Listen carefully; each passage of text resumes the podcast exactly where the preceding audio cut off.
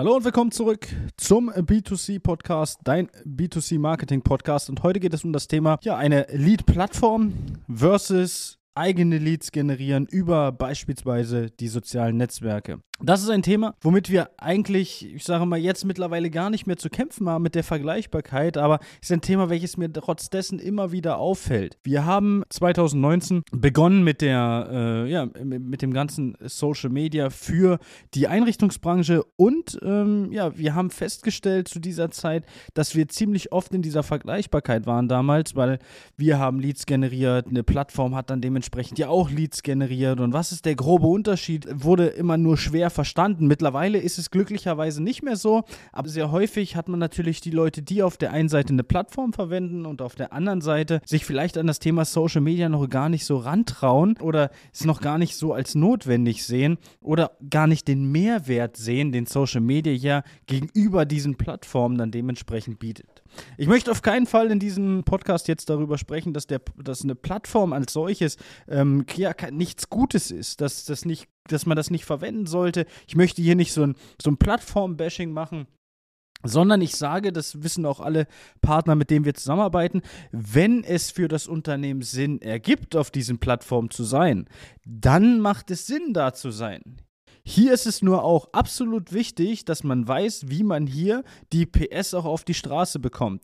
Das heißt, wie man einen Kundenkontakt, der über diese Plattform reinkommt, dann dementsprechend auch abschließt. Weil auch häufig haben wir hier das Problem, dass es gibt so die Leute, die es lieben und es gibt so die Leute, die es hassen. Und ganz häufig liegt es halt einfach daran, dass die Unternehmen bzw. die zuständigen Mitarbeiter gar nicht so gut mit diesen Kundenkontakten umgehen oder umgehen können, wie es dementsprechend nötig wäre, um ein super Ergebnis zu bekommen. Gehen wir aber mal weg von diesen Plattformen und gehen mal hin zu den Vorteilen, die Social Media, das Leads generieren über Social Media dann dementsprechend dem Unternehmen bietet. Anders als eine Plattform, die, äh, wenn sie Werbung macht und äh, ich sage mal, diese generiert ja auch Leads, die es dann weiter, äh, weiterschickt an die jeweiligen Händler, haben Unternehmen, die das selbst machen, in Form von, sie nutzen eine Agentur wie uns, sie generieren äh, generell selbst Leads, weil sie vielleicht eine eigene interne Marketingabteilung haben und so weiter, haben sie einfach den anderen Vorteil, dass nicht nur, ich sage mal in Anführungsstrichen, stumpf Leads generiert werden, sondern hier auch immer wieder die Werbung herausgestrahlt wird mit dem Namen des Unternehmens. Das heißt, man bekommt nicht nur einfach irgendwelche Kundenkontakte weitergeschickt, man bekommt nicht nur, man generiert nicht nur Kundenkontakte und hat keinen kein Nebeneffekt als solches, sondern man hat immer noch den Nebeneffekt der ständigen, dauerhaften Sichtbarkeit in der jeweiligen Region, wo die Werbung ausgestrahlt wird.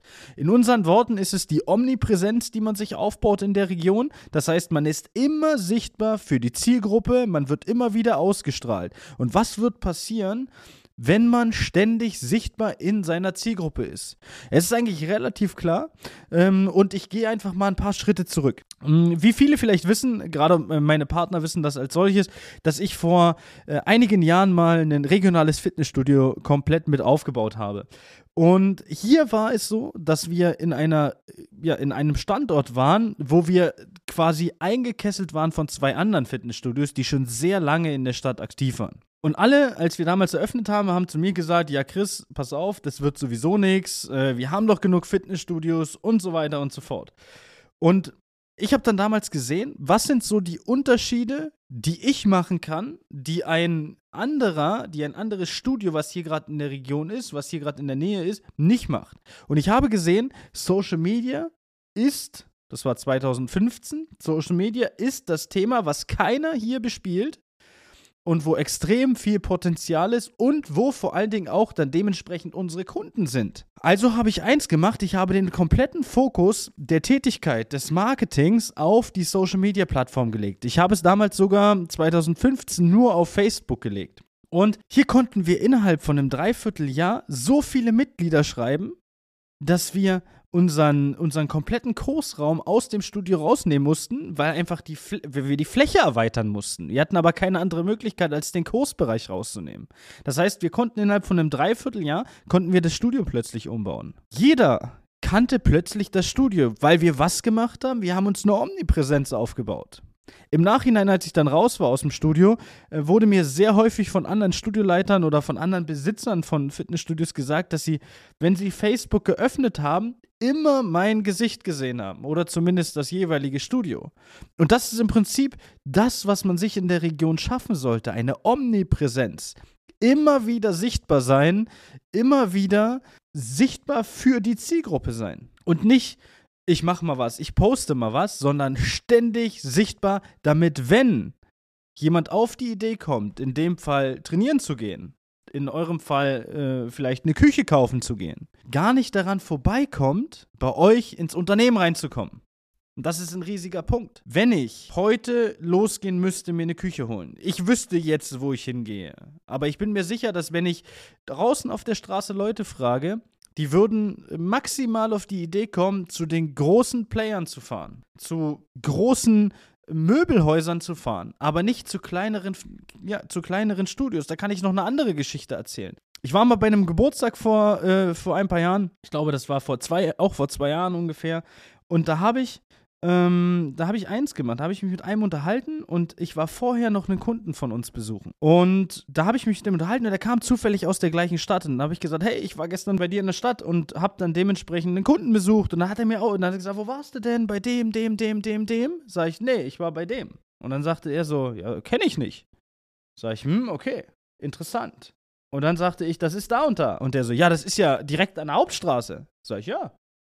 Und dann habe ich wieder festgestellt, dass selbst wenn wir häufig an diesen, ja, an diesen Unternehmen vorbeifahren, die Leute es einfach nicht wahrnehmen. Das ist diese selektive Wahrnehmung. Wenn ich gerade keinen Bedarf daran habe, nehme ich es gar nicht wahr. Ich sehe es zwar, aber ich nehme es nicht, nicht tief in mir auf. Und jetzt muss ich auf Social Media so stark vertreten sein, immer wieder sichtbar sein, dass wir eine Omnipräsenz aufbauen. Das heißt, wenn der potenzielle Käufer an das Thema beispielsweise Küche denkt, gar nicht daran vorbeikommt, bei euch ins Unternehmen zu kommen. Und das ist im Prinzip der Riesenvorteil, den eine eigene Lead-Generierung gegenüber einer Plattform bietet. Und ich sage es nochmal, um Gottes Willen, wenn Plattformen funktionieren, ja, unbedingt nutzen. Aber zusätzlich als zweiten, dritten oder vielleicht als Hauptkanal sollte man sich immer selbst auch eigene Leads generieren über die sozialen Netzwerke, weil es nicht nur Leads bringt, sondern auch eine extrem hohe Bekanntheit in der jeweiligen Region. Ich hoffe, das konnte helfen und ich, kon ich konnte ein bisschen aufklären zwischen dem Unterschied zwischen der Plattform und warum Social Media vielleicht als zusätzlicher Kanal dann dementsprechend sinnvoll ist und nützlich ist. Und ja, wir hören uns beim nächsten Podcast. Ich freue mich. Bis dahin. Ciao, ciao. Das war eine neue Folge B2C Marketing Podcast. Wenn sie dir gefallen hat, abonniere doch unseren Podcast. Schau gern unter chris.de time.consulting auf Instagram vorbei oder buch dir jetzt dein kostenloses Infogespräch auf www.christime.de. Die Links dazu findest du natürlich auch in der Beschreibung.